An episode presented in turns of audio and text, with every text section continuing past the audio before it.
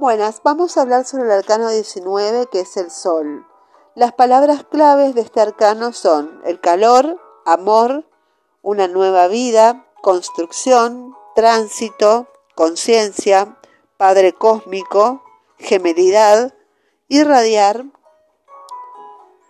también eh, atravesar, infancia, palabra clave éxito y evolución.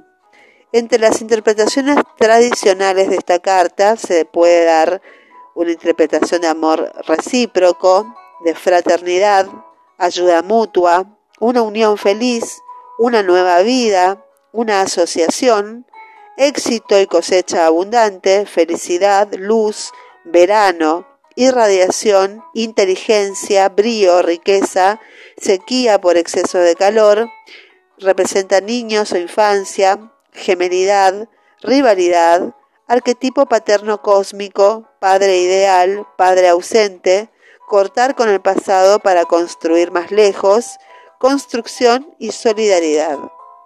El sol el arcano 19 nos mira a los ojos como la justicia y el ángel del juicio. Hay numerosos puntos en común con el diablo, que es el arcano 15, empezando por el hecho de que visquea un poco y se podría pensar que el diablo ha encendido su antorcha en el fuego del sol, luz y calor primordial de la divinidad. Esa es en efecto la primera interpretación del sol, símbolo de vida, de amor, arquetipo del Padre Universal, amo de los cielos, fuente de calor y de luz, da vida a todas las criaturas. Aquí el astro se ve en el cenit radiante, eliminando toda sombra en pleno centro del cielo. La luz naranja intuitiva deja paso al modelo esencial que reflejaba, que es la claridad amarilla del sol. Bajo el calor del Padre Celeste, dos personajes están unidos en la travesía de un río azul claro, y dos detalles significativos los asemejan a los diablillos del arcano 15. El de la izquierda tiene un rabo, como el diablillo macho del diablo, y el de la derecha tiene tres puntitos en el costado, como el diablillo hembra. Podría decirse que la energía que se hallaba en la oscuridad del arcano 15 del diablo ha salido ahora a plena luz y que en lugar del eh, vínculo pasional inconsciente, los dos personajes tienen una relación de ayuda mutua, de amor humano en estado puro, una profunda y libre amistad bajo la alta benevolencia del sol. Se observa también que el personaje que está a nuestra derecha, en el lado activo, es el que lleva ahora el signo de la conciencia activa, mientras que el personaje de nuestra izquierda avanza como a tientas, dejándose llevar. De las trabas de los dos diablillos solo les quedan sendos collares de un rojo activo al nivel de la garganta, lugar de paso, y una línea de demarcación en el pecho entre la derecha y la izquierda, delimitación y unión entre lo activo y lo receptivo. El personaje de la derecha está regido sobre una porción de la tierra blanca como purificada y entre sus piernas el paisaje se ve sustituido por un espacio de azul cielo puro. Posee, parece haber pasado a otra dimensión más espiritual, al otro lado del río en cuyas aguas camina el segundo personaje para reunirse con él, ayudado con un movimiento de su mano. Podría verse en estos gemelos una metáfora del trabajo interior, que es la parte consciente del ser, ayuda a la parte animal más primitiva a acceder a una realidad diferente. El adulto guía al niño interior hacia la alegría y en este arcano tres colores se repiten en el cielo, sobre la tierra y en los humanos. El amarillo central del sol y de los rayos retorcidos se refleja en los ladrillos del muro y en el cabello de los protagonistas como indicando que la mente se une a la luz.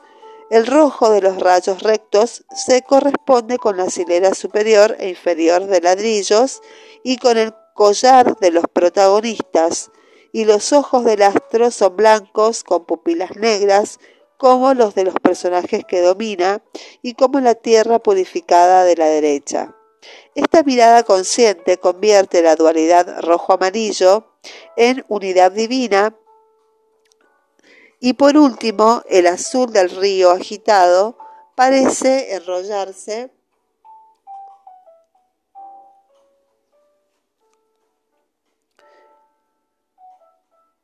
alrededor de la cintura de los personajes en sus taparrabos. Esto significa quizá que han aceptado su cuerpo, ceñido con esa onda en perpetuo cambio como una forma efímera. Luego se eleva en cinco gotas azul claro hacia el sol, conciencia eterna presente en cada uno de nosotros. La unión entre los planos celeste, terrestre y humano es total, y una única banda verde muestra de la unión fertilizadora entre el calor del sol y la acción del río que evoca el crecimiento vegetal. Se puede leer el número de trías en esta banda de crecimiento según la numerología del tarot, como se leería una serie de arcanos mayores. Hay 14 al lado izquierdo del personaje de la izquierda, como anunciando el proceso de curación que se inicia. Son dos estrías más entre las piernas, que es la gestación del mundo futuro, y siete estrías entre ambos personajes, que significan la acción de uno sobre otro. Por último, nueve estrías a la derecha de la carta, que recuerdan el valor numerológico 9 de crisis, del fin de ciclo y de desprendimiento. Pero aquí no se trata de una travesía iniciática, el murete amarillo y rojo en segundo plano nos indica que en medio de esta crisis se alza una nueva construcción. Los dos personajes, separándose del pasado, empiezan una nueva vida. Si nos sale esta carta en una lectura, el sol es bueno para cualquier nueva construcción, indica un amor incondicional y presagia un éxito basado en un recorrido cálido e iluminado es la cristalización de una pareja enamorada, la obtención de un éxito, una realización en cualquier ámbito de la vida humana, en sus aspectos intelectuales, emocionales, creativos o materiales, y también es el inicio de una nueva vida, dejando atrás las dificultades del pasado, el encuentro de un alma gemela, la firma de un buen contrato. El sol representa también los valores ideales del arquetipo paterno, incluido el despertar de la mente masculina y de la inteligencia dentro de la feminidad.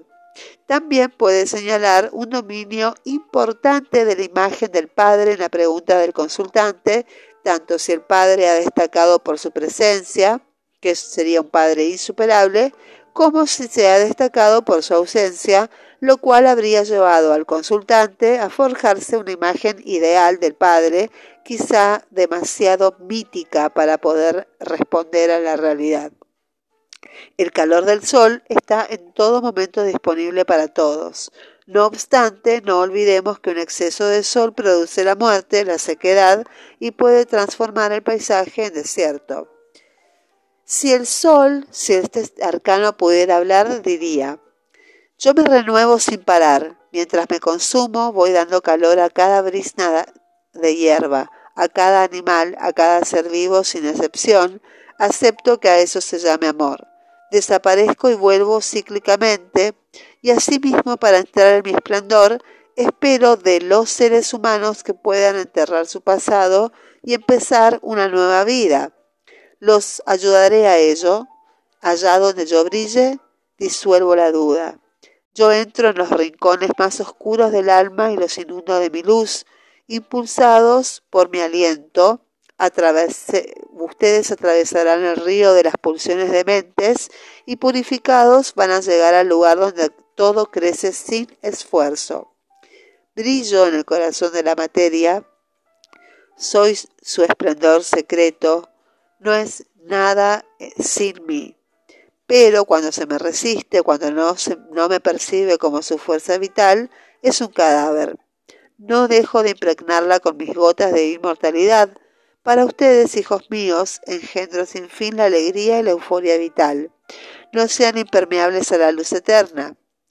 Vean cuánto, cuán bajo es el muro que les separa de mí. Los he concebido para todos, para que todos puedan saltar ese muro es un juego de niños. Bajo mis rayos van a conocer el afecto vital, desnudo y sincero. Soy la solución a todas las dificultades. Soy el ojo puro y al mismo tiempo la resonancia del primer grito. Lo que ustedes llaman oscuridad solo es el olvido de mi luz, de mi amor siempre presente. Anuncio sin parar el final de la noche. Todo lo que no es claro no soy yo.